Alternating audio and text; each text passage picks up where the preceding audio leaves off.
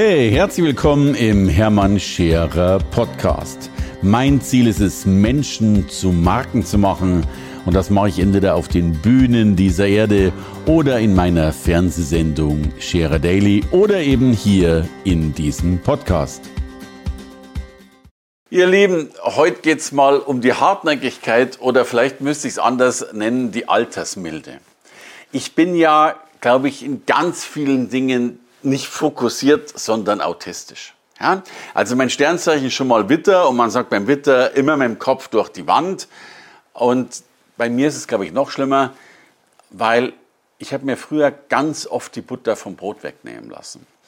Ähm, viel zu häufig. Und wahrscheinlich hat sich es bei mir vollkommen ins Gegenteil umgeschlagen. Ich kann mich noch gut erinnern, das war so eine total verrückte Situation. Ich hatte meine erste große Crew. Wir waren irgendwie, I don't know, 15, 20 Leute oder sowas. Und ich habe meinen, wir hatten unseren ersten Fototermin. Wir haben den ganzen Tag einen Fotografen gebucht und mit allem drum und dran, eben mit, mit äh, Make-up-Artist und also das ist halt so eine richtig coole Geschichte. So, ich war aber dennoch, war ich in diesem Unternehmen immer noch der, der am meisten Umsatz gebracht hat und eigentlich so die, die sichtbarste Person und so die, die Galionsfigur nach außen.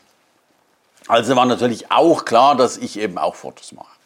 Und ich war sogar relativ früh in diesem Zeitplan drin gestanden und dann kam so meine erste Mitarbeiterin schon, die gesagt hat, äh, du pass auf, Hermann, äh, ich muss, was ich, um 12 Uhr nach Hause und die Kinder und heute sowieso noch früher, weil was weiß ich, äh, kann ich vielleicht meinen Fototermin vorziehen. Also bist du ein netter Mensch, hast du äh, den natürlich vorgezogen. Dann kam die nächste und gesagt, bei mir ist es ähnlich, auch irgendwie bla bla bla, ich müsste auch jetzt schon drankommen. Also habe ich auch den vorgezogen, mich nach hinten gestellt und das ging dann tatsächlich so die ganze Zeit so weiter. Hatte ich selber mal wieder irgendeinen Termin drin. Also kurzum, ich war, obwohl ich relativ früh am Vormittag dran war, ich war bei diesem Fotoshooting der Letzte. Zeit ist sowieso verlaufen. Es war irgendwann mittlerweile 18 Uhr und irgendwas. Ähm, wir waren alle schon tot. Äh, das Licht war schon, es war so halb mit, mit Tages- und, und, und Innenlicht. Äh, das Licht war nicht mehr gut. Äh, dem Make-up-Artist sind die Sachen schon ausgegangen. Er war schon fix und fertig. Der Fotograf war erschöpft und ich war auch schon durch.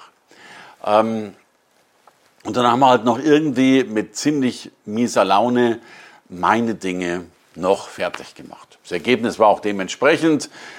Da gehört ja auch ein bisschen Mut dazu und all diese Dinge, damit das funktioniert.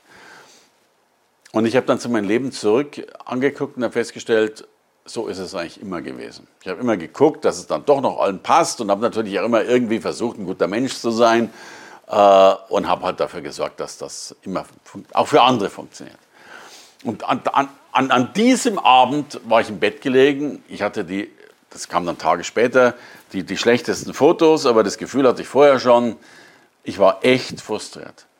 Und an dem Tag habe ich einen Schalter umgelegt, aber ich glaube, ich habe ihn zu hart umgelegt weil ich habe irgendwann begonnen, für all meine Rechte sofort einzukämpfen. Ich habe meine Empathie auf Null gefahren, habe mein, meine Rücksicht auf Null gefahren und, äh, und war immer im Kampfmodus. Das bin ich heute immer noch ein bisschen, aber, aber ich bin froh, dass die Altersmilde äh, schon gut äh, Zugriff genommen hat und ich nicht mehr ganz so schlimm bin. Eins meiner schlimmsten Dinge, und ich weiß gar nicht, warum ich das erzähle, mein Team hat gemeint, man muss mal erzählen, dass man eben so ein bisschen baller baller ist in der Birne. Es war wirklich mal so, ich war irgendwie an der Kreuzung gestanden und ich war blöd gestanden. Das lag auch gar nicht an mir, aber da war ein Auto, das dann schon weg war, das mir so irgendwo, den, also mich gezwungen hat, ziemlich blöd auf der Kreuzung zu stehen. Und dann kam ein Busfahrer, den ich logischerweise auch unbeabsichtigt behindert habe. Ähm, und der Busfahrer hatte wohl auch einen schlechten Tag. Der hat also gleich irgendwie sein Fenster runtergekurbelt, hat also gleich mal rausgeschrien, äh, dass der jetzt hier in diese Bushaltestelle reinfahren muss. Und wenn ich irgendwie ich weiß gar nicht mehr, was er gesagt hat, aber es war nicht so wahnsinnig freundlich. Und irgendwie, wenn ich nicht Auto fahren könne und, und so, so da auf der Kreuzung stehe, wie ich stehe und so weiter und so fort. Und wahrscheinlich hatte ich einen noch schlechteren Tag als er. Mir ist vollkommen die Hutschnur gerissen. Und ich habe mitgekriegt, der muss jetzt hier an diesem Busparkplatz oder, oder Halteplatz, Bushaltestelle, da muss der jetzt wohl hin. Und dann war es irgendwie dann sind mir sämtliche Sicherungen durchgebrannt.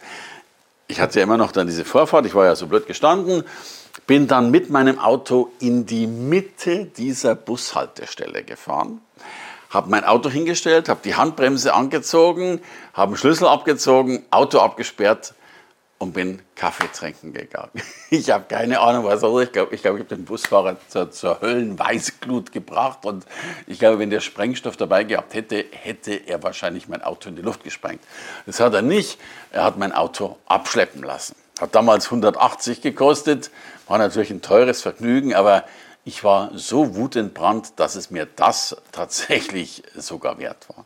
So, ähm, Jetzt bitte fang nicht an, dich ständig abschleppen zu lassen oder dich mit Busfahrern anzulegen, was sowieso wenig Sinn macht. Äh, es macht sowieso wenig Sinn, sich mit Menschen anzulegen, deren Machtstrukturen äh, nicht wirklich vorhanden sind, aber nur scheinbar gegeben sind. Ähm, aber es macht Sinn, sich für die eigenen Dinge einzusetzen und sich die Butter nicht vom Brot wegnehmen zu lassen. Und, und das war mein Hauptschlüssel, einfach häufiger Nein zu sagen ich sage jetzt was, was total verrückt ist, weil wenn ich dir ein Seminar anbiete, will ich natürlich, dass du Ja sagst, aber Erfolg, wirklicher Erfolg, besteht zu, I don't know, 90, 97, 98, 99 Prozent durch Nein sagen. Eine gute Positionierung heißt Nein zu allem anderen. Und äh, ich erlebe das immer wieder mit meiner Frau und ich will das versuchen, ganz wertfrei mitzugeben. Äh, meine Frau ist ein Herzensmensch, ein ganz, ganz lieber und, oder eine Liebe und ein lieber Mensch, meinte ich. Aber sie, sie sagt ungern Nein. Wenn sie was gebeten wird, sie sagt Ja. Wenn sie helfen kann, darf, soll, sagt sie Ja. Wenn es irgendwas zu tun gibt, sagt sie Ja. Wenn jemand in Not ist, sagt sie Ja. Ich schätze das zutiefst, einen, einen so gebenden Menschen zu haben, denn das ist ein ganz, ganz großes Kino. Gleichzeitig erlebe ich aber auch, was es bedeutet, immer Ja zu sagen. Dass du ständig da bist, wo du eigentlich nicht sein wolltest oder zumindest ursprünglich nicht geplant hast zu sein, sondern immer da bist, wo andere dich gebeten haben hinzukommen. Und umso mehr du das machst, umso mehr geht deine echte Zeit, deine Selbstbestimmung und damit auch Teile deines Lebens verboten. Menschen sagen ja so schön, Stress existiert immer dann, wenn du Ja sagst, aber Nein sagen willst. Ich dagegen bin ein vollkommen anderer Typ. Ich sage eigentlich immer nur Nein. Das ist meine Grundhaltung, Nein zu sagen. Du brauchst mich gar nicht fragen und du weißt schon, dass ich Nein sage.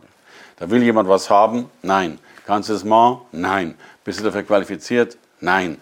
Ähm, willst du das zusätzlich mal? Nein.